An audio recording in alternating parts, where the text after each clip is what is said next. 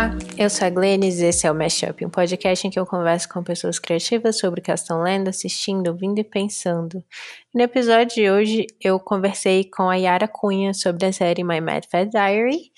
Antes de começar, queria mandar um beijo para as amigas da Yara que escutam o podcast, que na verdade fizeram ela ouvir também, que são a Giovana e a Isabela. Um beijo, meninas. Espero que vocês estejam ouvindo esse episódio aqui, que vocês curtam. E antes de ir para o episódio, eu queria também ler um texto que meio que faz parte da história desse podcast, faz muito parte da minha vida também. É, no primeiro episódio, lá de 2017, que eu fiz com a Paty, é, eu falei sobre várias coisas, mas eu foquei um pouco no amor e no amor romântico.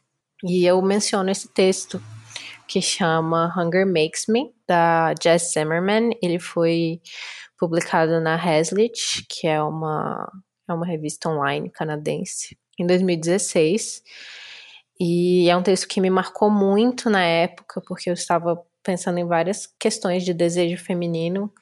E, e, é um texto que eu releio de vez em quando, e eu reli hoje, e ele bateu mais forte do que ele já tinha batido antes por conta de várias coisas que têm acontecido na minha vida e, e bateu. Dessa vez foi uma identificação muito forte, assim, com as experiências da Jess, da escritora, né, do, do texto. Então eu, eu traduzi um pedacinho do texto, é, eu deixei muita coisa de fora, só uns pedacinhos que eu, que eu traduzi e cortei algumas coisas no meio para ficar mais, mais fluido e mais claro é, a tradução para poder ler aqui na introdução do episódio de hoje para vocês. Então é um texto sobre, sobre fome, sobre desejo, sobre querer algum tipo de, de afeto, de atenção, é, ainda mais sendo mulher, né? E como e enfim, eu vou ler vocês vão entender.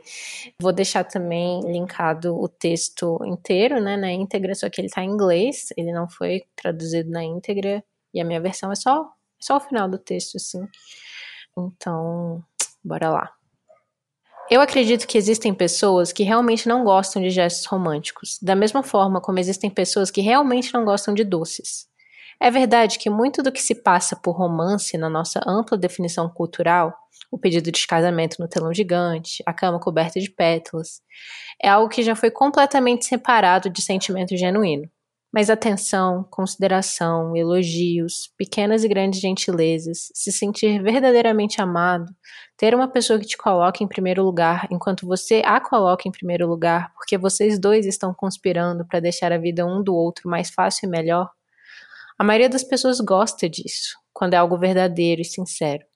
É aqui, mais do que em grandes gestos, que vive o romance quando se cuida ativamente, quando se presta atenção, de forma que seja recíproca, mas não transacional.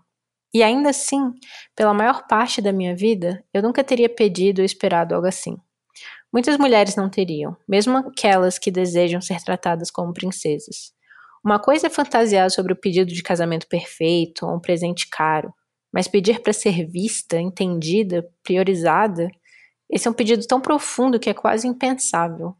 O que me ajudou nos últimos anos é que eu comecei a ser adorada. Isso foi muito estranho. Eu sempre tinha sido a pessoa a adorar, e quando eu não era, eu curtia a chance de relaxar. Carregar todo o fardo da adoração de um relacionamento é um trabalho exaustivo.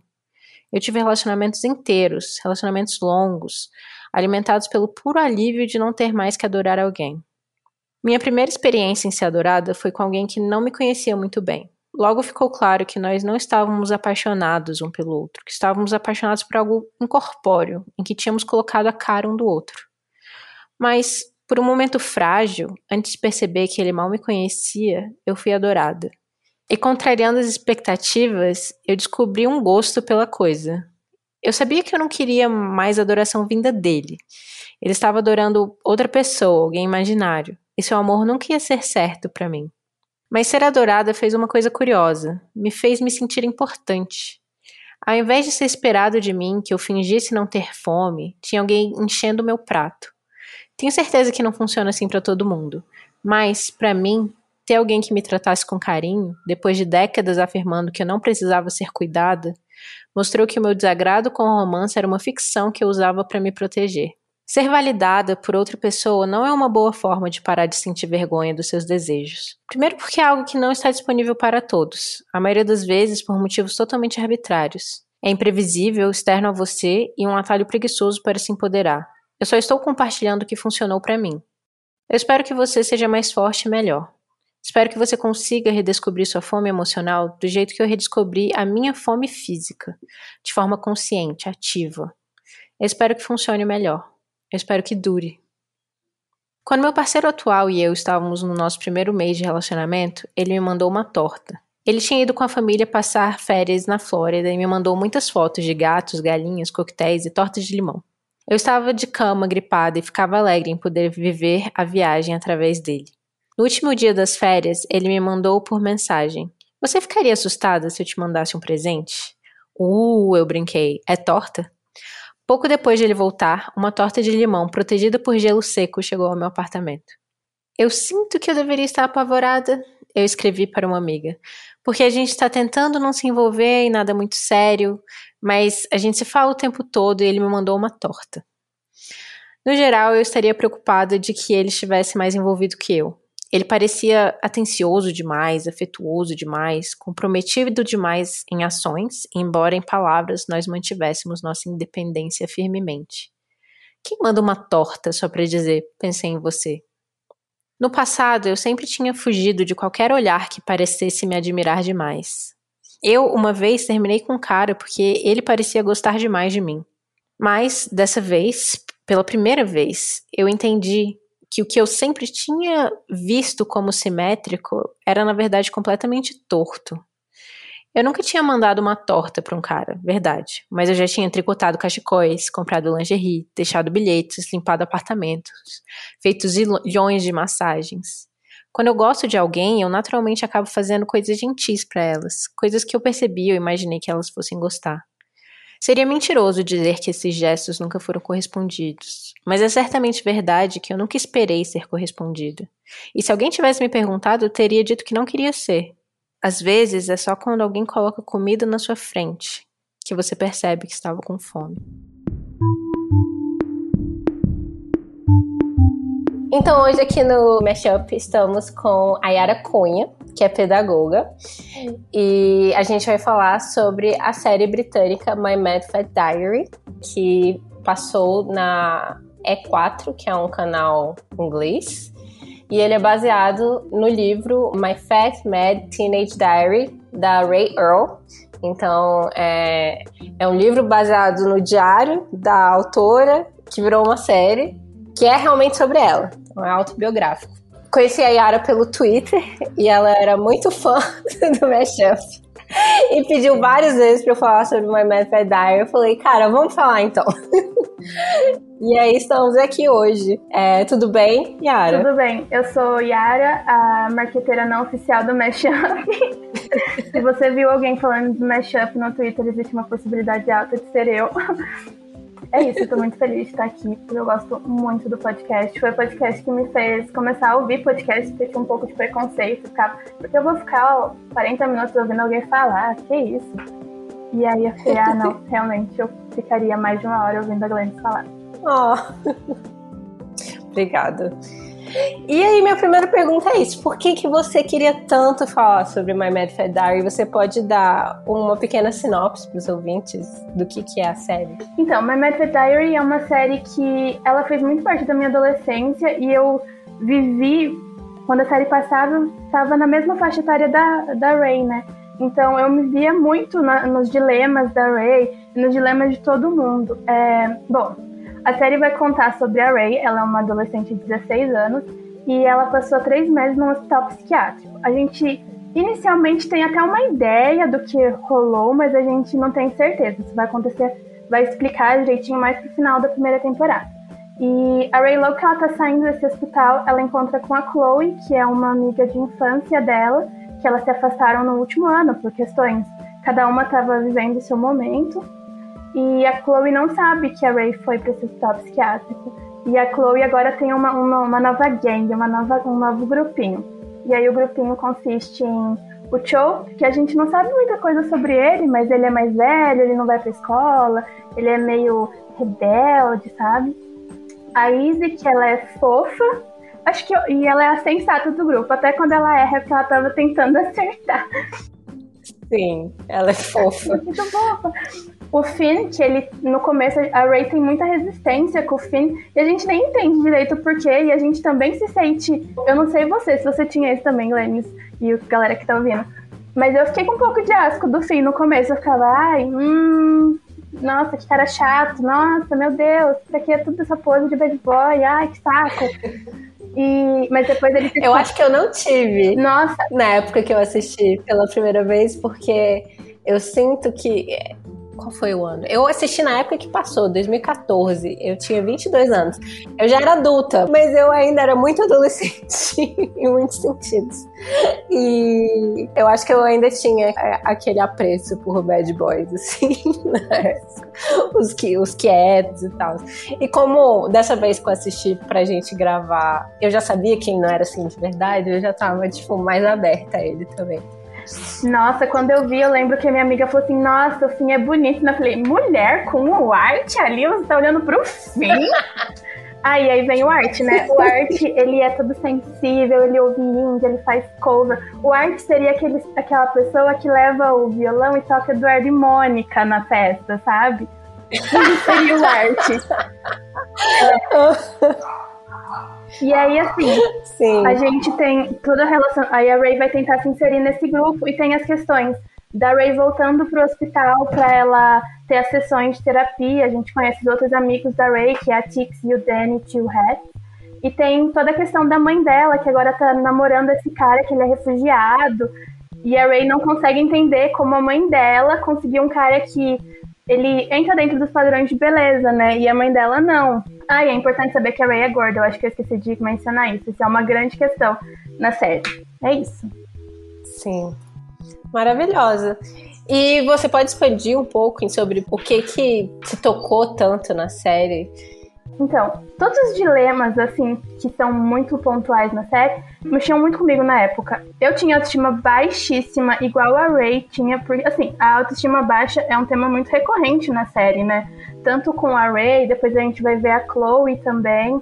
Igual a Ray, eu ficava me espelhando nas minhas amigas e ficava, nossa, porque fulana é tão maravilhosa, e eu tô aqui desse jeito. E as pessoas tipo, Yara, mas você é legal, olha isso aqui que você fazer. Não, mas a fulana faz muito melhor do que eu.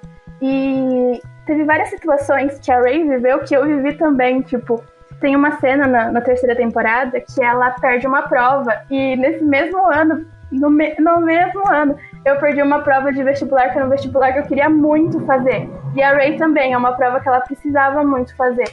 E eu fiquei, meu Deus, é My Method Diary sobre a minha vida.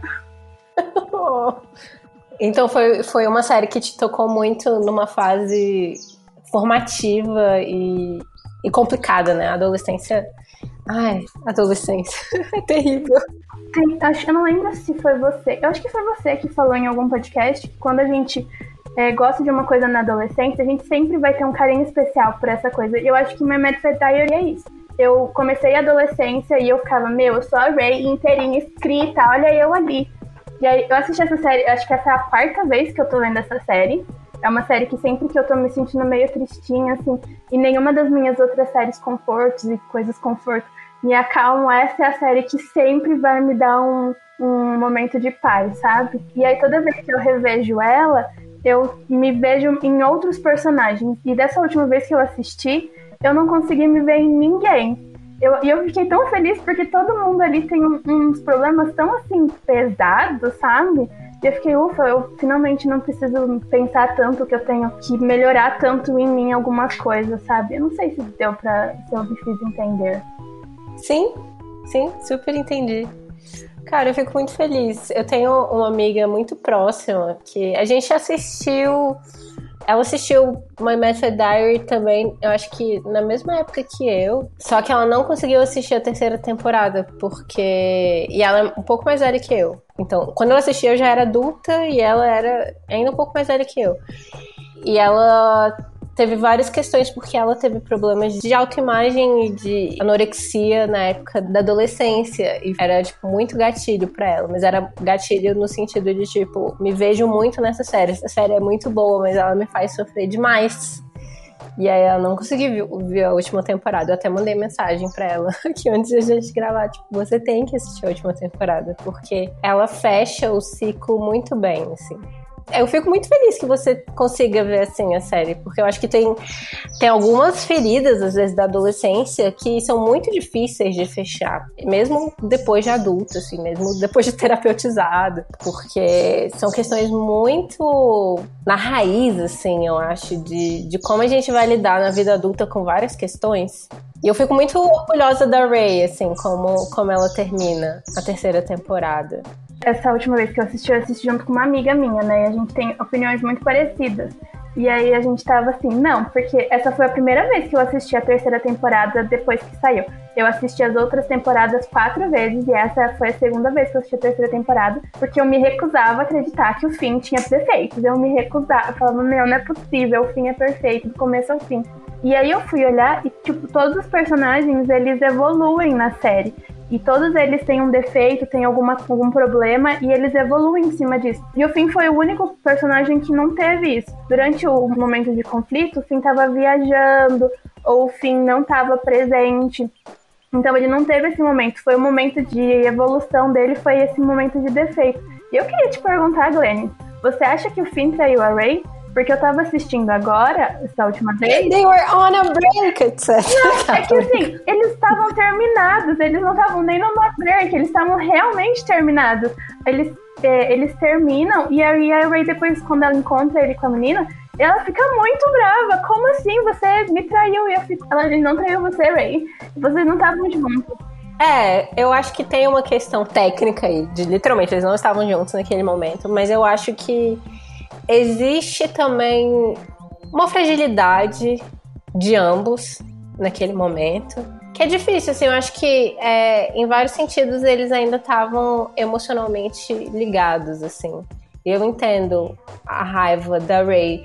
Eu acho que mesmo que tecnicamente ela fale tipo, que a gente possa pensar eles não estavam juntos, mas ainda tem ali uma carga emocional muito grande naquela relação e, e ela não que ele precise estar completamente, tipo, viver a vida dele em torno das fragilidades da Ray. Mas eu também não acho que ele tenha ficado com aquela menina. Com a. Esqueci o nome dela, Kelly. Kate. É, porque ele realmente queria, né? Foi também por conta das inseguranças e das fragilidades dele, assim. Eu acho que não foi uma traição no sentido de, tipo. Literal. literal. Mas eu entendo como ela pode se sentir mal, assim, com isso, sabe? Sim, eu entendo muito a Ray ficar brava, porque eu também me senti traída a primeira vez que eu assisti. Eu senti muito traída. Eu falei, como assim? Você beijou outra mulher, você estava com a Ray ontem, você beijou outra mulher, você tá maluco? e aí. E assim, mas eu entendo o lado dele também, sabe? Eles não estavam juntos, o Finn tava assim, passando por um momento muito difícil. A Kate deu suporte para ele e tal. Mas assim, eu fico muito entre os dois. Eu entendo que não foi literalmente uma traição, mas eu ainda me senti traída. Sim. E, e, eu acho que ele entende, é, ele entende completamente como, como a Ray se sente. Então, eu acho que existe ali, tipo, um entendimento de que eles ainda. Eles ainda não tinham resolvido completamente também aquela questão, assim. Não tinha tido um término muito claro. Porque a Ray sumia. A Ray parava de falar. E aí você pode interpretar isso de várias formas, né? E é muito louco você ter falado isso do primeira vez que você assistiu, você se sentiu traído, porque eu me sinto da mesma forma. Tanto que essa também foi a primeira vez que eu reassisti a terceira temporada, porque eu lembrava de sofrer muito. E eu acho que todo o trabalho que eu tenho feito de mentalmente de desconstrução da ideia do amor romântico me deixaram muito mais preparada para ver dessa vez. E na minha memória, eles ainda estavam juntos quando ele ficava com a, com a Kate. Sim, na minha memória também. Eu também fiquei E aí eu assisti, eu vi que não. E aí eu fiquei pensando muito na segunda temporada, porque a segunda temporada eu acho ela incrível. E tem essa mudança de perspectiva, né? Então a, a série é toda pela perspectiva da Ray, baseada nos diários dela, nas sessões de terapia dela, a forma como ela se relaciona com os amigos, com a família e tal. E aí tem esse momento na segunda temporada que a Chloe, que é a melhor amiga dela, desaparece. E aí a Ray vai ler o diário da Chloe. E aí a gente começa a ver vários momentos da série pela perspectiva da Chloe. E aí tem tanto expressões faciais diferentes, coisas que a Ray omite ou esquece de escrever no diário dela, porque ela estava vendo os acontecimentos a partir da experiência dela, né? Então, ela percebe a Chloe com, como essa mulher, como essa, essa melhor amiga super confiante, que tem tudo que ela quer. Então, ela vê determinadas interações se sentindo atacada já. E aí, quando a gente vê as coisas pela perspectiva da Chloe, a gente vê o quanto ela tem problemas de insegurança e o quanto é, várias coisas que ela fala que são, é, tipo, é, quando ela tá falando bem da Ray ou quando ela tá se mostrando vulnerável. A Ray, não que ela ignora, mas ela não percebe daquela forma. Isso não é menos real, porque a nossa forma de, de ver o mundo sempre vai ser de alguma forma colorida pela nossa perspectiva, né? E aí eu acho esse episódio que a Ray lê o diário da Chloe, né? Sensacional nesse sentido, de ela ter essa empatia, assim, conseguir perceber o outro. E eu acho que a nossa, essa nossa experiência de perceber o fim como tendo traído a Ray, sendo que eles não estavam juntos, e perceber isso agora que a gente está reassistindo com outra maturidade, em outro momento da vida, fala disso também, né? De como ver algo que nos parece uma traição num determinado momento da vida fica gravado na nossa memória dessa forma. E quando, como a gente pode revisitar isso e tentar ver pela perspectiva de outras pessoas também. Eu gosto muito de, de histórias com narrador-personagem, sabe? Só que o problema de você ter histórias com narrador-personagem é que a visão é muito parcial. E é, a primeira vez que eu assisti a série, eu não tinha me tocado disso acho que eu só fui me tocar real mesmo que a Ray era, era a personagem, a gente só tava vendo a perspectiva dela, acho que na segunda, terceira vez que eu assisti. E aí eu comecei a, nessa última vez que eu assisti, eu ficava, não, peraí, eu preciso lembrar que é a Ray que tá falando, que as coisas talvez não tenham acontecido desse jeito. E aí quando tem a perspectiva da Chloe, é tão incrível, porque assim, pelo menos eu passei o começo da série inteira, eu lembro que tava eu e minha amiga, a gente ficava assim, meu, Chloe, vira gente, pelo amor de Deus, as coisas que você tá fazendo, olha as coisas que você tá falando. E aí, quando você pega a perspectiva dela, a gente vê que ela tava agindo daquela forma por, ou por insegurança, ou porque ela e a Ray elas têm uma relação de inveja uma da outra nas primeiras temporadas muito forte. É uma relação de insegurança sobre, uma sobre a outra. E eu acho muito legal quando você tem uma troca de perspectiva da mesma história. Eu queria muito que outros personagens tivessem. A gente perde tanto não tendo do fim. Eu queria muito uma perspectiva do fim. Sim, o Finn acaba sendo um personagem quase subdesenvolvido nesse sentido, né? Porque é isso. Ele é tão perfeito do início até a terceira temporada que até um pouco, tipo, deixa a gente desestabilizado vendo ele ficar com outra pessoa. Mas é porque ele existe em função da Ray, né? Ele existe quase como essa fantasia do masculino perfeito. Inclusive, ela fala isso, né, no final da série pra ele. Tipo, não é sua culpa também eu ter te colocado nesse pedestal, ter te colocado nesse lugar que você não podia errar. E o fato de eles não terminarem juntos, né? Grande spoiler aqui. Eu acho não muito saudável o fato de ela ter que não terminar com uma pessoa de forma romântica, não, mas o fato de ela não terminar com alguém que dava. Porque eu acho que a grande questão na primeira e na segunda temporada é o quanto ela não aceita o amor dos outros porque ela se odeia tanto. E isso também tá aí na relação dela com, com a Chloe. Porque tem coisas que a Chloe faz de fato, coisas tipo cruéis, mas que muitas vezes vem desse lugar de insegurança. E tem coisas que ela fala de certa forma e que a Ray interpreta o tom dela através do alto ódio que ela sente por ela mesma. Então, se ela vê a Chloe perguntando onde você estava, o que aconteceu com você, ela não vê aquilo como uma preocupação de uma melhor amiga. Ela vê aquilo como ela está xeretando para tentar espizinhar as minhas inseguranças de alguma forma. Que poderia ser uma interpretação real também em determinados momentos, porque as pessoas não são perfeitas o tempo inteiro, claro. Mas aí eu, é isso, eu acho que a primeira temporada tem todo um ciclo dela de voltar para o mundo, né? E ela conhecer esses novos amigos e aí ela precisa criar essa rede de essa comunidade, essa rede de segurança com outras pessoas da idade dela, que entendem que gostam dela do jeito que ela é.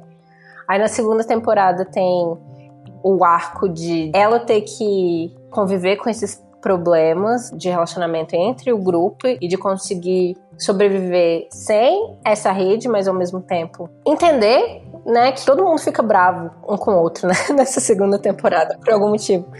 E ela tem que se manter firme de alguma forma, apesar de esse grupo não estar unido. E na terceira temporada tem essa questão também. Começa a temporada com tudo perfeito, né? É, a família dela tá bem, o ciclo de amizades dela tá bem, o relacionamento dela tá maravilhoso. Tanto que ela pensa em não sair dali, não sair dessa cidade, Stanford, que é tipo uma cidade pequena, para ir para faculdade. Vem tudo desse lugar do tipo, eu construí esse espaço estável e agora eu não posso sair daqui, eu não posso deixar esse namorado perfeito, eu não posso deixar esse grupo de amigos que, que me apoia. Tem tudo ficar desse jeito, eu não posso sair daqui de jeito nenhum. E, e mesmo se ela ficasse, as coisas iam se estabilizar de todo jeito, porque nada é para sempre, nada é tão constante. E todo mundo é meio doido, não só ela. E uma das grandes coisas que ela tem que aprender nessa terceira temporada é que ela não pode colocar o valor dela pessoal nesse relacionamento que ela tem com o fim. E tirar ele desse pedestal e entender que ela é um ser humano com valor e digna de amor, independente desse cara super maravilhoso gostar dela. Eu sabe quem eu quando eu tava revendo, que eu me ouvi muito em toda a história, eu vi muito a Mariane de de Normal People. Não, pessoas normais. É, uhum. assim, tanto que Normal People destronou My Mad Diary da minha série favorita, sabe? Eu acho que eu tenho um tipo, sabe? é, mas é isso. A, a Ray e a Mariana, elas têm toda essa questão de eu não mereço ser amada e essa pessoa ela só tá me amando porque, ai, tem algum motivo para isso. Não é possível que essa pessoa goste de mim desse jeito. Elas têm uma essa coisa de não conseguir aceitar que alguém gosta gostar delas.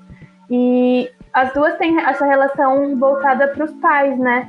Porque tanto a Ray quanto a Mariane tem esse, esse problema com os pais. A Mariane da questão da agressão e a Ray da falta do pai dela. Inclusive, o pai da Ray, nossa, eu acho que eu nunca senti tanto ódio de um personagem igual eu senti do pai da Ray. Eu não tenho problema do personagem ser mal, sabe? Ser uma pessoa ruim. Mas eu tenho problema quando o personagem finge que é uma pessoa boa e ele é um traste. Todo mundo tá falando, esse homem é um traste. E a Ray fica, não, gente, vocês não conhecem o meu pai. E você também não conhece o seu pai, mulher. Sim, é foda. O pai dela é realmente. E eu sinto que é, é muito comum esse tipo de relação também. Muito verossímil, assim. Sim. Deixa eu fazer uma pergunta. É, você acha que. Porque no, é no final da, da segunda temporada que a, a Ray leu o Diário da Chloe, né? E aí e depois, na terceira temporada, a, a Chloe ela volta como outra pessoa ela é super atenta aos estudos, ela é uma amiga super não centrada, mas ela é uma ótima amiga. Ela tá sempre do lado da Ray mesmo quando ela depois quando acontece todo aquele rolê. E assim, ao meu ver, o fato da Ray ter lido o diário da Chloe muda muito a visão dela da Chloe. E eu acho que isso interfere muito na forma como ela vê a Chloe na segunda temporada, porque todo mundo ali continua meio que o mesmo na terceira temporada. E a Chloe é a única que tem uma, uma evolução gritante de uma temporada para outra. Sim. Eu sinto que, com certeza, tem uma interferência aí do diário, a partir da forma como ela começa a ver a Chloe, como a Chloe tinha desejos muito genuínos e sinceros do bem, assim, da Ray. E que ela não entendia dessa forma. E eu acho que a Ray também não é uma amiga 100% até a segunda temporada, né? Ninguém é. Nem na terceira as duas são. Mentira, talvez a Chloe seja. A Chloe é perfeita, né? Tudo que ela errou nas outras temporadas, ela acerta nessa, sabe? Mas eu acho que tem muito a ver também com a forma como a Ray se transforma a partir de como ela começa a observar a Chloe. E elas passam a confiar mais uma na outra e gostar mais delas mesmas e entender que elas merecem melhor. Então acho que a partir do momento que elas se tratam melhor, tipo, elas não se tratam com tanta crueldade, elas conseguem ser melhores uma para uma para outra também. Porque eu acho que é isso, boa parte da crueldade de ambas vem desse lugar de desprezo por si, assim. Que vem também de lugares muito parecidos. A Ray é essa menina gorda que se acha feia. E a Chloe é essa menina linda, super magra, super popular. E as duas encontram percalços dentro dessas, dessas, dessas características dela. Então a Ray, ela sente que ela nunca vai ser amada porque ela não é atraente o suficiente. E a Chloe sente que o único valor dela é o corpo dela. Então ela não sente que ninguém gosta dela por quem ela é, pela personalidade dela. Inclusive ela se apaixona pelo fim e tem um determinado momento que ela leu um, uma página do diário da Ray em que ela fala: Chloe não merece o fim. Imagina ler um negócio desse, né? Que tipo, quando a gente vê pela perspectiva da Ray na primeira temporada, que ela tá aliviada porque a, que a Chloe não leu o diário inteiro e ela fica tipo, era só isso. Mas quando a gente vê pelo lado da Chloe, a gente fica, caramba, isso ia machucar muito. Uma pessoa que tá com tantos problemas de, de segurança que a mãe dela fala para ela não comer, que todo mundo fala que ela não tem nenhum valor. E quando o único cara legal que ela conhece, a melhor amiga dela diz que ela não merece esse tipo de, de afeto. Então, tipo, é isso, né? Tipo, é um problema estrutural aí também, né? Do valor que é colocado na mulher a partir da aparência física, a partir do corpo. E que as duas têm dificuldades, no final, muito parecidas nesse sentido, né? Apesar de serem meio opostos, são dois lados de uma mesma moeda, assim. É, a Chloe tem insegurança no que a Ray eh, se sente segura e a Ray tem insegurança no que a Chloe se sente segura, né? É muito, muito doido é, toda essa situação que elas, elas se encontram. Eu gosto muito da cena do Art que a Chloe fica tipo, ai, arte, que já que o Finn e a Ray têm os namoradinhos delas e a Izzy e o Chop estão juntos, então a gente é o casal, né? E o Art fica tipo, é, Chloe, uhum. Aí acontece toda a cena da barraca, né? E a Chloe fica, não, mas não é possível que o Art não quis ficar comigo. Porque ela pensa, ah, esse é meu único bem, como esse cara não quis ficar comigo? Será que é porque... E eu, eu fico pensando que ela me imaginava, tipo, ah, Será que é porque ele me conhece? Será que é por isso? E é isso, eu acho. Eu gosto muito do personagem do Art, assim, mudando um pouco de assunto, eu gosto muito do personagem do Art, apesar de que ele não tem também muito desenvolvimento. Tem ali aqueles dois primeiros episódios, da, dois, três primeiros episódios da primeira temporada, né? Que a Ray fica focada nele, né? E, e aí tem toda a questão da revelação dele.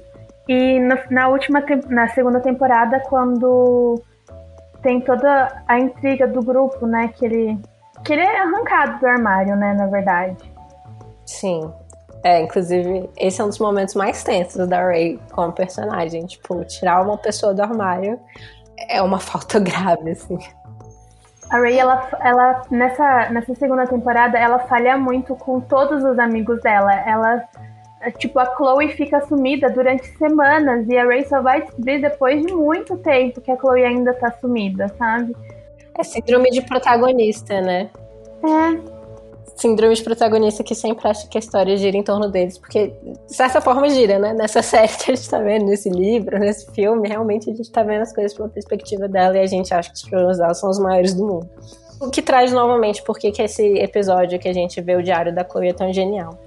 Nossa, esse episódio é muito bom. Eu acho que são, na verdade, são dois episódios, né? Quando a Ray começa a ler no final do, do penúltimo episódio, e aí no último episódio ela lê mesmo. E é muito, é incrível, porque assim, é, ela sabe onde a Chloe está, ela vai uma primeira vez, e aí o, o cara lá que tá lá com a Chloe, ele fala uns negócios pra ela, e ela fica super mal e vai embora. E aí na segunda vez ela vai lá decidida, ela fala, o quê? Você tá maluca? Eu vou salvar minha amiga, você tá doido? E a Chloe ainda fica, não, Ray, eu quero ficar aqui. E a Ray fala, mulher, você tem que ir embora, olha a sua situação, olha como você tá. Sim. E aí a Chloe fica, é, realmente, Ray. Eu gosto muito da relação das duas, sabe? Eu também, eu acho muito complexa. É, apesar dos altos e baixos que elas têm, que até a segunda, final da segunda temporada tem mais baixos do que altos, É muito legal, porque a Chloe, apesar dela se sentir super insegura, ela se sente muito atacada pela Ray, né? Ela ainda insere a Ray no grupo e ela tenta incluir a Ray a todo momento também, mesmo ela se sentindo tão ameaçada pela Ray. Sim, e elas duas têm momentos de muita fragilidade, em que uma tá pensando em si mesma mais do que na outra, e as duas ficam muito chateadas uma com a outra por aquilo, né? Não, mentira. É, mais ou menos. Porque a, a Chloe, na primeira temporada, ela tem que fazer um aborto. E aí tem esse momento em que a Ray decide que é como se elas tivessem tido esse momento de vulnerabilidade juntas. E aí a Ray se sente segura para falar que ela tinha estado no hospital psiquiátrico, né? E a, a Chloe recebe a ligação do cara que tinha engravidado ela e vai embora. Então tem esse, esse momento, assim, de tipo, esse abandono, né, pela Chloe, nesse momento de muita fragilidade da Ray, ao mesmo tempo que a Ray não entende que esse lugar também de, né, acabar de ter feito um aborto e essa pessoa que te engravidou tá querendo conversar também ser algo importante, assim. Eu acho essa cena muito complexa.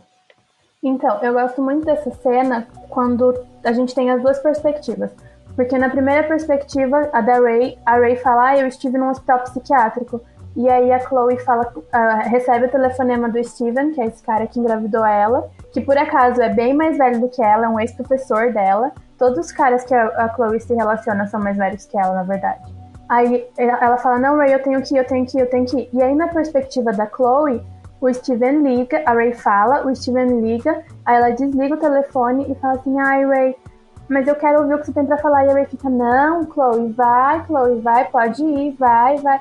E a Chloe fica, ai, tem certeza, mas a gente vai conversar sobre isso, eu juro que vai ser rápido. E a vai, vai. E eu fico meio perdida, porque eu consigo ver as duas coisas acontecendo ao mesmo tempo. Eu consigo ver a Chloe indo embora correndo, porque ela tá toda fragilizada. Tem essa pessoa que ela confia muito, falando que vai dar suporte para ela. E toda a questão da Ray tentando agradar os outros, porque a Ray ela não consegue falar não para as pessoas. Ela se coloca em várias situações porque ela não consegue se posicionar em frente às pessoas.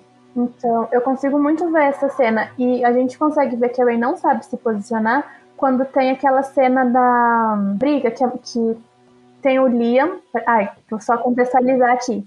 Uh, na segunda temporada, a Ray e o Finn terminam. E aí aparece esse outro personagem, o Liam, que eles fazem terapia junto, a Ray e ele. E aí eles acabam meio que. Eles ficam muito amigos, porque o Liam também é gordo, só que a Ray vê ele como um super-herói, como alguém que não tem medo, tem medo de nada, alguém super. Nossa, ele é muito incrível. É alguém muito parecido com ela, que entende as inseguranças, de, inseguranças dela e, e, e age de outra forma, assim. Sim, e aí só que o Liam não. E aí o Liam começa a namorar essa menina, que é tipo o grupinho das populares da escola. E aí ela, essa menina acha que eles estão tendo alguma coisa, porque eles sempre são vistos juntos, voltando da terapia. Só que ele não contou pra menina que ele tá na terapia. E aí a menina fica, e aí, onde você estava? Onde você estava? E a Ray, ao invés de falar, eu não vou te contar porque não é da sua conta, ela fica, ai, é, hum, então. Hum. Ou sei lá, virar pra ela e falar assim, por que você não pergunta pro Liam?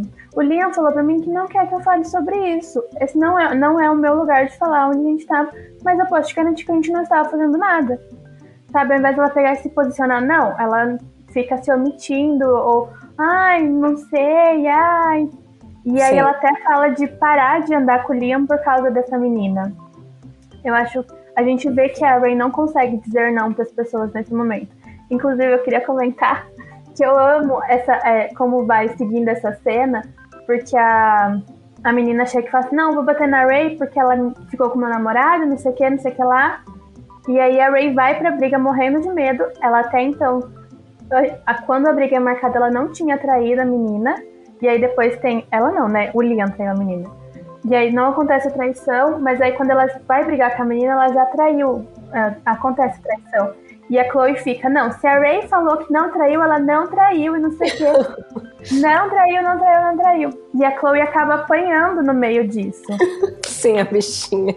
E, nossa, e aí a, a Ray vai lá e chega pra menina e fala assim, realmente, olha, a gente não tava fazendo nada, mas aconteceu aí um, ontem, não era a nossa intenção, mas aconteceu.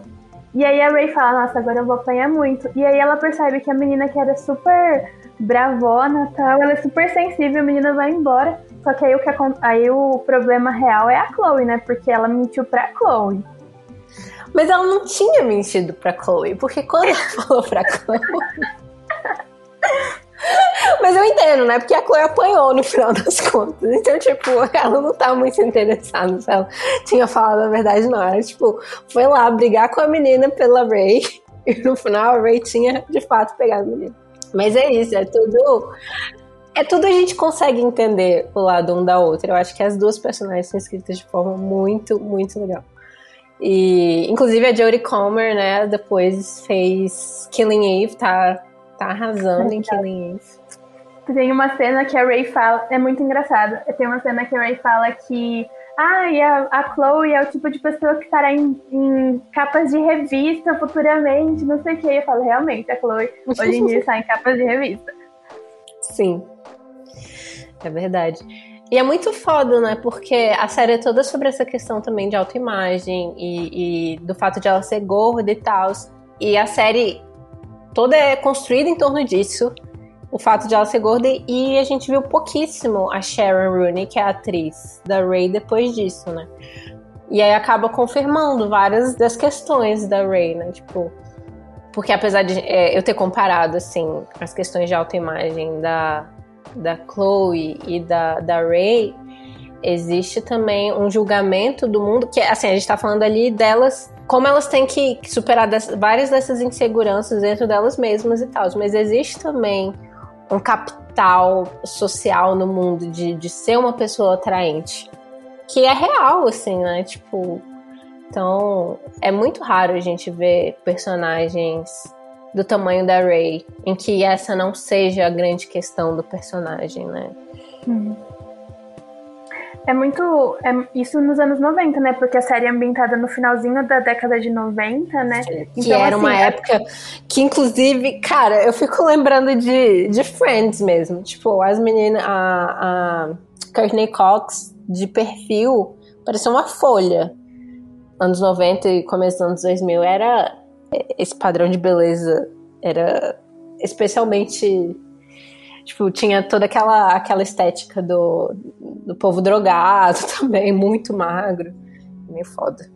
A gente vê a falta de referência para todo mundo ali né? Eu acho que assim se a Ray tivesse um pouquinho mais de referência de pessoas gordas talvez assim não tô falando que ela não teria nenhuma questão de autoimagem, mas eu acho que teria sido mais ameno o arte mesmo, a gente vê, tem uma, um momento que eles conversam e aí eh, ele fala, não, mas eu não quero que as pessoas me chamem de nomes, é, ah, bicha, essas coisas assim, eu não quero ser chamada desse jeito.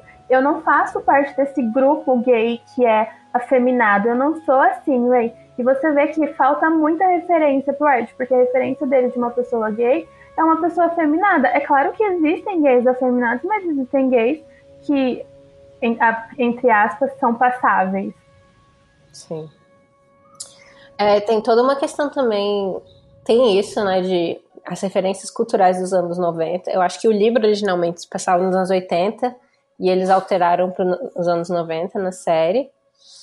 E tem o fato de eles morarem numa cidade pequena também, né? Dessa visibilidade muito grande, tipo, em contraste a essa invisibilidade que eles sentem não só na, é, na mídia, né? Mas no mundo em que eles estão em contato mesmo. Mesmo as poucas referências que a Ray tem, por exemplo, a irmã, a mãe dela, né, é gorda. Não é tão gorda quanto ela, mas é uma referência que acaba sendo negativa no início, né? Que a gente vê a mãe dela sempre fazendo dieta.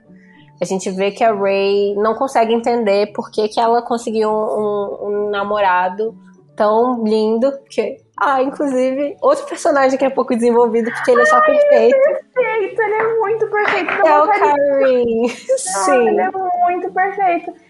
Ele, assim, nossa, não tem nem o que dizer. Aquela cena que ele entrega a medalhinha pra Ray. Nossa, uhum. eu chorei muito, porque é muito fofo. É muito. Nossa, ele. Ai, ele assume. A, a Ray tem muita questão do pai dela, né? E o Karim, ele super faria um pai incrível pra Ray. E na terceira temporada, a Ray já começa a entender ele mais como um, uma figura paterna. Sim. Que ela já viu, que ela já entendeu que o pai dela realmente não vai rolar. Ele é um cara horrível. E aí a gente vê o Karim e ele todo feliz quando ele ganha o emprego de guarda de trânsito. Sim, ele é muito fofo. ah. Mas é isso aí, a mãe dela como essa pessoa que passa a vida inteira se odiando também em vários sentidos e de dieta e tentando mudar o corpo dela, que, que a Ray não entende como alguém pode amá-lo, sendo que ela é daquele jeito. E eu acho que essa primeira referência é negativa, mas quando ela começa a perceber que o afeto deles é real e que a mãe dela tá muito feliz e que o Karen realmente ama muito a mãe dela, isso já também é uma coisa para construir outras perspectivas, né? Mas é um trabalho muito, muito foda de fazer. A gente não comentou de um dos personagens que eu, que eu acho mais incríveis, que é o Caster. Sim. Ah, nossa, ainda tem a Tixie, mas eu, não tem quero a Tixie. Nossa, a Tixie. O Caster, eu gosto muito do personagem do Caster. Eu gosto como ele. Não é o que a Ray tava esperando, sabe? Logo no começo, a Ray já, já vê esse cara chegando, passarinho que cagou nele, ele já chega fora de si. E a Ray já chega lá pensando, ai, pronto, né? Vou, vai me perguntar, pedir pra eu olhar o que é mancha aqui nos negócios.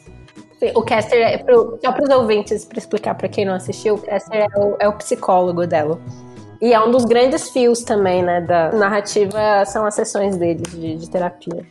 Inclusive tem uma cena de My Mad Diary, que é a cena que o Caster pede para ela falar tudo que ela pensa dela atualmente para ela quando ela era pequena. É uma e é uma cena super famosa. É, eu já vi essa cena rodando várias vezes por aí. E eu gosto muito dessa cena também. Nossa, ela é uma cena assim. É uma cena pesada, sabe? Porque a Ray, ela fica tão presa em. Nossa, como eu era uma criança feliz, como eu não me importava com as coisas. E aí ela fica, não, mas porque eu sou uma adolescente horrível, eu sou gorda, eu sou feia. E aí o Caster fala, então, então bom, então fala isso pra, pra criança, não é assim que você. Porque você fala isso pra você todo dia. Eu acho essa cena tão forte. Na verdade, assim, grande parte das cenas do, do Caster, principalmente na, na terceira temporada, elas são muito emocionantes, né? Sim. E eu acho muito bom também como ele é esse terapeuta que não é uma pessoa perfeita, ele tem vários problemas pessoais dele também.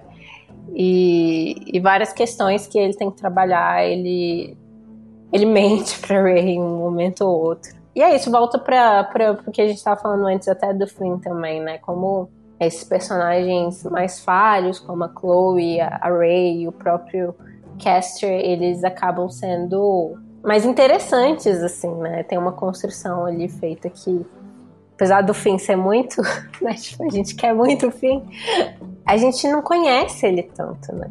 Por conta dessa, dessa falta de a gente de conhecer os lados mais obscuros dele. É, na verdade, a gente não conhece nada do fim, né? Porque o, o, máximo que a gente sabe da vida pessoal dele é que ele teve uma avó que ele gostava muito e que morreu. É, é o máximo. A gente vê o pai dele de vislumbre, a gente sabe que ele tem uma tia que mora longe. É só isso que a gente sabe sobre a vida pessoal do fim. E que ele não tem mãe. Tem uma hora que ele é, mas é isso, não, não entra nenhum detalhe sobre isso, nem como nenhuma dessas coisas afetou ele, como ele se vê. Ele tá. E inclusive ele em vários momentos é um super suporte pra, pra Ray, mas a gente não sabe como ele virou esse adolescente tão, né, tipo, forte, assim, pra, pra dar esse suporte. Não, o fim, na verdade, ele é o suporte de todo mundo, né? A hora que ele some, tudo desanda. É, é só o fim, o fim sai dois dias, todo mundo para de se falar, nossa, é briga. E eu acho assim, na segunda temporada, o, porque o Finn ele viaja na segunda temporada, né? Ele larga o ensino médio e aí ele vai morar com essa tia dele. E é quando tudo desanda. E eu acho assim que quando o. Porque tem toda a questão do arte é, ser exposto, e aí ele tem que contar para todo mundo. E o Chope, ele não, não se posiciona com casos de homofobia que acontecem com o Art. E a Izzy fica muito brava, o Art fica muito bravo.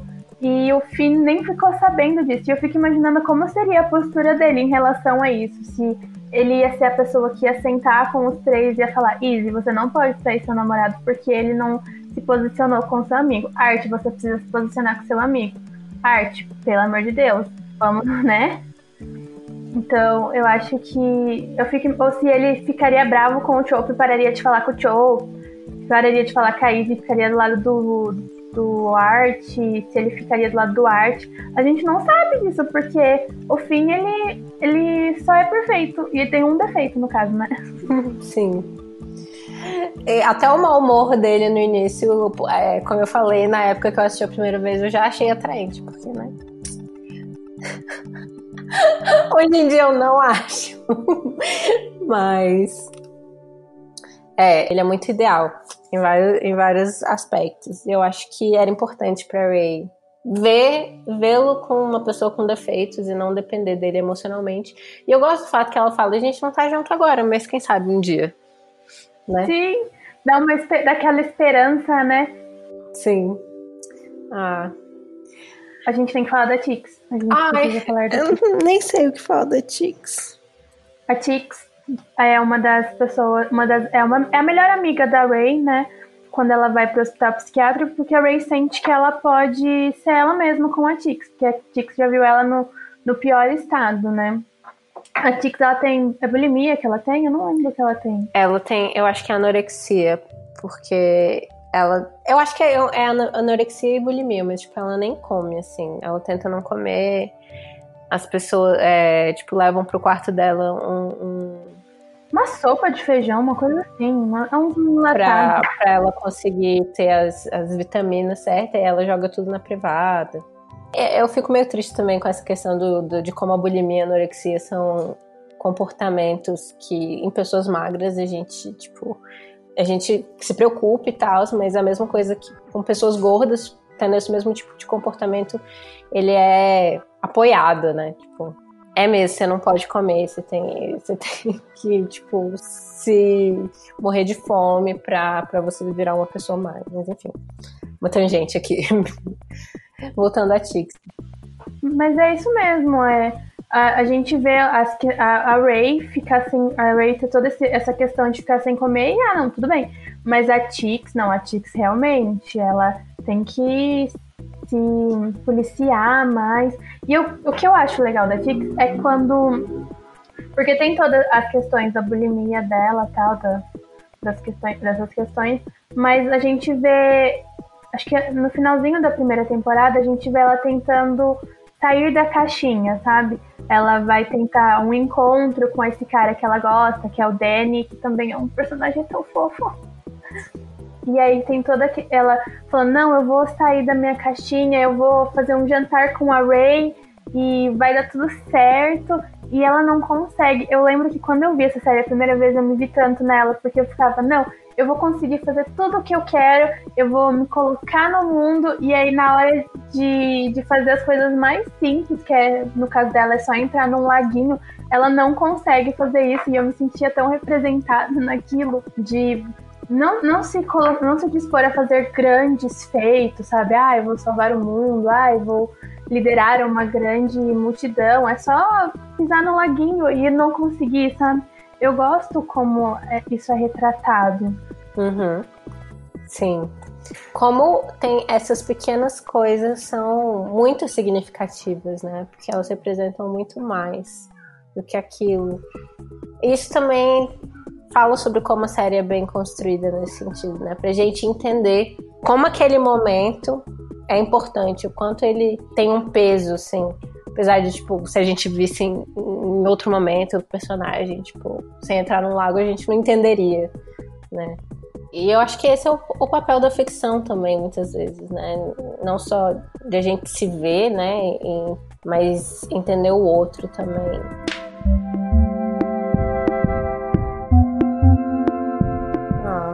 Tô vendo aqui o meu antigo Tumblr, a, minha tag do My Mad Fat Diary. Tem, tem fanart da, da Eu, eu passava horas no Tumblr também olhando. Quando eu assisti a primeira vez, eu assisti com um grupo de amigas, né? Amigas virtuais. Então, assim, foi a primeira vez que eu fiz amigos virtuais, foi por causa de My Fat Diary. Então, tipo assim, é uma, é uma série que tem muito, muito valor pra mim. A gente até falava que a gente era a, a Tix, a Izzy e a, a Ray. A gente começou a assistir a série no dia 7 de setembro. E a gente fala que é o nosso feriado nacional, porque é o dia que marca a nossa amizade. Que maravilhosos. Nossa, você tem mais alguma coisa para acrescentar sobre a série? Uh, a gente não falou da mãe dela, né? Sim. Ai, problemas com os pais. A gente falou um pouco sobre né, o pai dela e como isso afeta ela, mas essa questão é, é isso. Esse primeiro amor, né? Esse primeiro amor familiar da mãe, do pai, afeta a gente muito em como a gente vai se relacionar com outras pessoas. E a mãe dela, ela erra muito durante a série toda. A gente vê a mãe dela errando várias vezes e as pessoas de fora, não só a Ray, comentando sobre como a mãe dela é. Ai, a mãe dela é muito escandalosa, ai, ela é meio doida. Por isso que a Ray também é assim. Os pais da Chloe falam no, no momento que a Chloe ouve, assim. Sim. Ai, que ódio que eu tenho dos pais da Chloe. E ao mesmo tempo. eu fico, se eu fosse ver as coisas pela perspectiva deles, eu ia entender, mas, tipo, como eu não vi, eu só acho ele uns putos. Não consigo, não, não consigo defender os pais da Chloe. Esse pano eu não passo, de verdade. Não tem. Os pais da Chloe só erraram. Nossa, mas é que assim, a mãe da Ray, até a hora que ela, ela, a gente vê ela se esforçando tanto, tanto, tanto, tanto. E a Ray, ela não. A Ray só vai perceber isso em alguns momentos, assim, muito pontuais, que a mãe dela realmente se importa, porque eu sinto que a Ray sente que a mãe dela não se importa, ela sente que a mãe dela vê ela como um peso, sabe? E às vezes ela só percebe quando ela mesma é cruel com a mãe dela e ela se sente culpada. E é muito triste que tenha que acontecer nesse, nesses momentos, né? Quando, tipo, aí, quando você fala besteira e aí você vê a humanidade da pessoa. E eu me identifico com isso. Na minha adolescência eu era meio cruel às vezes também. Minha mãe. Eu, assim, é, eu, sou, eu sou uma pessoa muito difícil de responder pros meus pais, sabe? Eu tenho muito nervoso disso. A minha irmã não, minha irmã realmente quer nem saber. Mas assim, igual a Ray, eu também, quando eu falava, quando eu respondia, eu também era muito cruel. E aí eu fico pensando sobre isso muito. Eu fico até hoje pensando, nossa, eu podia ter sido melhor que minha mãe. Coitada, ela não. Eu precisava ter entendido o lado dela também. E a Ray tem esses momentos que ela fala, não, peraí, eu preciso ver o lado da minha mãe também, não é bem assim. E eu acho tão legal como a mãe dela. Porque a mãe dela sofre muito durante toda, todo esse. A, o decorrer da história, né? Antes, durante de encontrar. Imagina você encontrar sua filha largada no chão, numa, na situação que ela encontrou a Ray. E aí depois, depois de três meses, você encontrar um cara super legal, que você tá super feliz, que gosta de você, que te trata super bem eu fico muito feliz com o final que a mãe da Ray tem, sabe? Dela ter, ela conseguir. É... Ai, o momento que ela, que ela deixa, ela fala pra Ray que ela não pode ir pra viajar, porque ah, o Karim, ele é, é da Tunísia, né, se eu não me engano. Sim, acho que é. Porque é pra e onde aí, eles voltam, pelo menos, né? Pra é, e aí a mãe da Ray, o Karim recebe uma proposta de emprego para voltar pra Tunísia.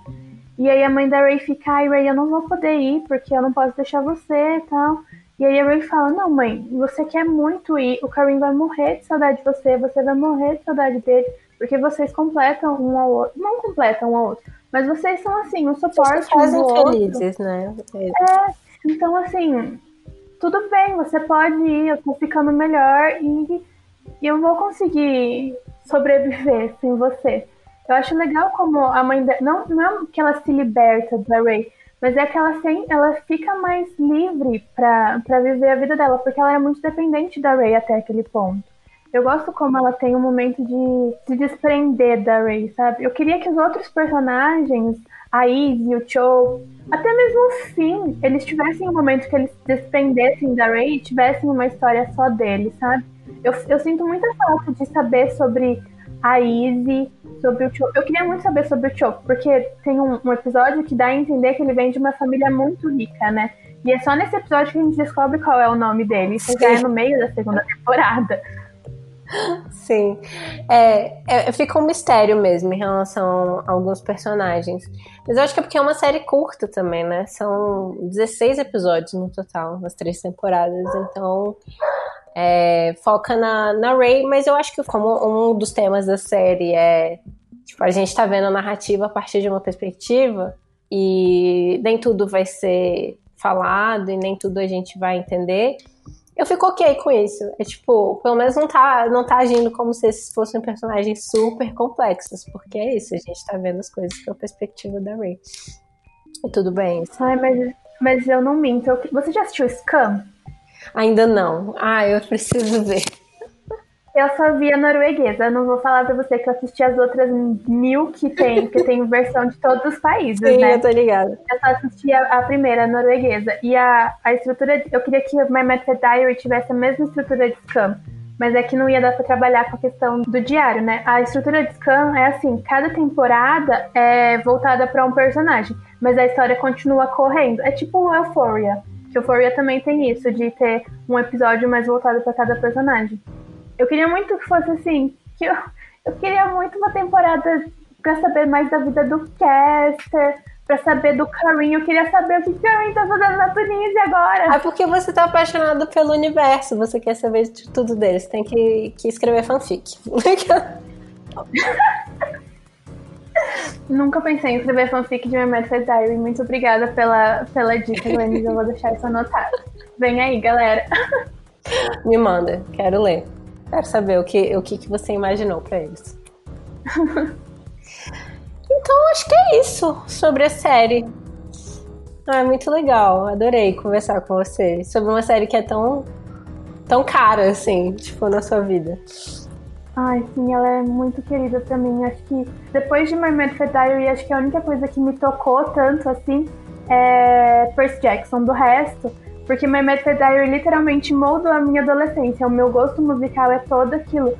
O The Cure eu conheci por causa de My Mad Diary e hoje é a minha banda favorita.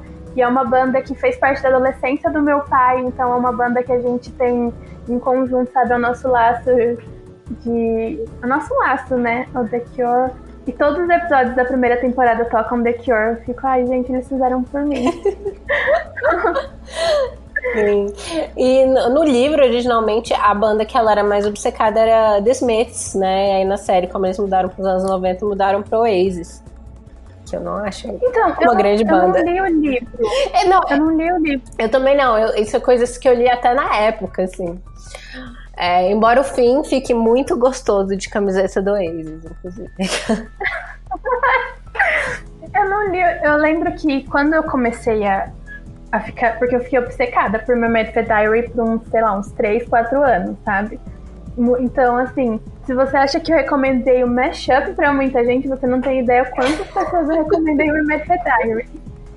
Eu lembro que eu fiquei, não, eu preciso muito ler esse livro. E aí eu só achei uma versão dele em inglês. Só que na época o meu inglês era péssimo. Eu falei, gente, não tenho condições, eu não vou conseguir ler esse livro. E aí depois disso eu nem pensei em ler ele. Olha, você pode agora. Glennis, para de ficar promovendo a alfabetização, não dá pra mim. Você fica fazendo ler livro. É muito o futuro da, da educação brasileira falando que não é pra ficar promovendo a alfabetização, né, gente? Mas você já sabe as duas perguntas finais que eu tenho para fazer para você, como fã do Matchup. E na primeira, é, o que, que você tá lendo ou o que, que você tá assistindo agora ou ouvindo muito? Então, é, lendo, eu leio muita coisa ao mesmo tempo. Muita coisa. Mas atualmente eu comecei a ler Normal People, porque, ah. né? Sim. Por sua causa. eu tô lendo Uma Pequena Vida. Na verdade, eu comecei Sério? Uma Pequena Vida. É e, nossa, tô gostando, hein? Mas eu tô com medo, porque falaram pra mim que é muito pesado e tal, mas eu tô gostando. Assim, eu li, sei lá, umas 10 páginas, mas é isso aí. E tô lendo. É, eu não sei se você já ouviu falar do Rafael Montes. Não. Ele é um. Nossa, Glenn, você. Assim, não vou falar pra você que você tem que ler, porque ele, ele escreve uns livros bem pesados. Mas ele é. Ele é um escritor brasileiro e ele escreve policial. Uhum. É, livro de terror e policial. E eu tô lendo O Jantar Secreto, que é sobre esse grupo de pessoas que estudam na UFRJ. FRJ ou na UERJ? Ah, é uma das duas. Aí eles estão precisando de dinheiro e aí eles começam a promover jantares secretos. E o prato principal é carne humana. Então, assim, é tudo meio, meio nesse naipe, uhum. sabe? Então, assim, já fica a minha indicação. Se alguém quiser ler alguma coisa de Rafael Montes, comece pelo vilarejo. Se você aguentar o vilarejo, você aguenta suicidas, você aguenta é, Dias Perfeitos. Dias Perfeitos tem muito gatilho de violência contra a mulher, viu, gente? Já fica avisado. Mas é isso, todos os livros eles são bem pesados. Se você aguentar o vilarejo, você aguenta qualquer um. De assistindo, eu tô assistindo Kipo. Você, você tem que assistir Kipo, Glenn, você vai amar Kipo. Tá. É muito fofo e tem ah, um quê é de. Tem um... né? Sim, é um desenho. Eu vi Se você gostou de Kira, você vai gostar de Kipo. Tá. É muito bom. É sobre essa menina que vive embaixo da terra e aí ela acaba indo pra cima da terra e o mundo meio que tá, sofreu um apocalipse e aí ela quer voltar para debaixo da terra. Só que ela acha que não existe, não existe vida. E existe vida. Só, e aí tem umas coisas meio estranhas tal. E você perguntou, você perguntou de série, livro e. O que você está ouvindo? Ah, tá, BTS. ah, eu tenho um grupo quero... de fãs de BTS que participaram do, do, do, do podcast. Vou colocar você, Ciane e Clara, pra ficarem amigas. Então, ó, gente, eu quero indicar, eu sempre, sempre vou indicar isso. O RM do BTS, ele tem um mixtape que chama Mono. Nada no mundo me acalma mais do que Mono. É Mono e My Medical Diary, as minhas duas coisas ah, são suas... mais É, era o que a última pergunta. Quais são suas obras conforto? Pronto. As minhas obras conforto são, assim, em primeiro lugar, o Diário de Bridget Jones. Nada supera o Diário de Bridget Jones. Eu sou muito apaixonada por Diário de Bridget Jones. Os três filmes. A cena dela na prisão, cantando Like a Virgin nossa, me dá 10 anos de vida. É, eu gosto muito de But I Am a Cheerleader. Ai, eu amo. Eu não sei. Ai, esse nunca virou meu filme favorito. Clube da Luta. Sim, nunca fui santa. Virou meu filme favorito no Clube da Luta. E A Viagem de Chihiro. Na verdade, os filmes do Miyazaki, no geral, né? Mas acho que A Viagem de Chihiro também, por toda a questão de. Foi um dos filmes que eu aluguei na locadora, pra você ter ideia. Eu lembro que foi o primeiro filme que eu escolhi sozinha, sabe? Então ele tem um lugar no meu coração. E O que Fazemos nas Sombras. Ah, eu amo! O, o filme. A série eu não terminei ainda, mas é muito boa a série. Eu ainda não vi a série, mas eu gosto muito do filme também. E o, o mono do RM. Só, eu acho que o mono do RM é um mixtape, gente. É perfeito, ouçam. Se algum dia você estiver triste, você quiser alguém para falar, tudo bem, você pode ficar triste, chore tudo que você quiser, mas tudo passa. o, o mono vai fazer isso por você. Amei. Então é isso. Muito obrigada, Yara. Eu amei muito a sua participação. Foi muito legal. Ai, muito obrigada, Glennis. Ainda nem acredito que eu estou no meu podcast favorito. Sonhos se tornam realidade. Muito difícil ser famosa, galera. Agora é só com hora marcada para mim responder tweets de vocês, viu?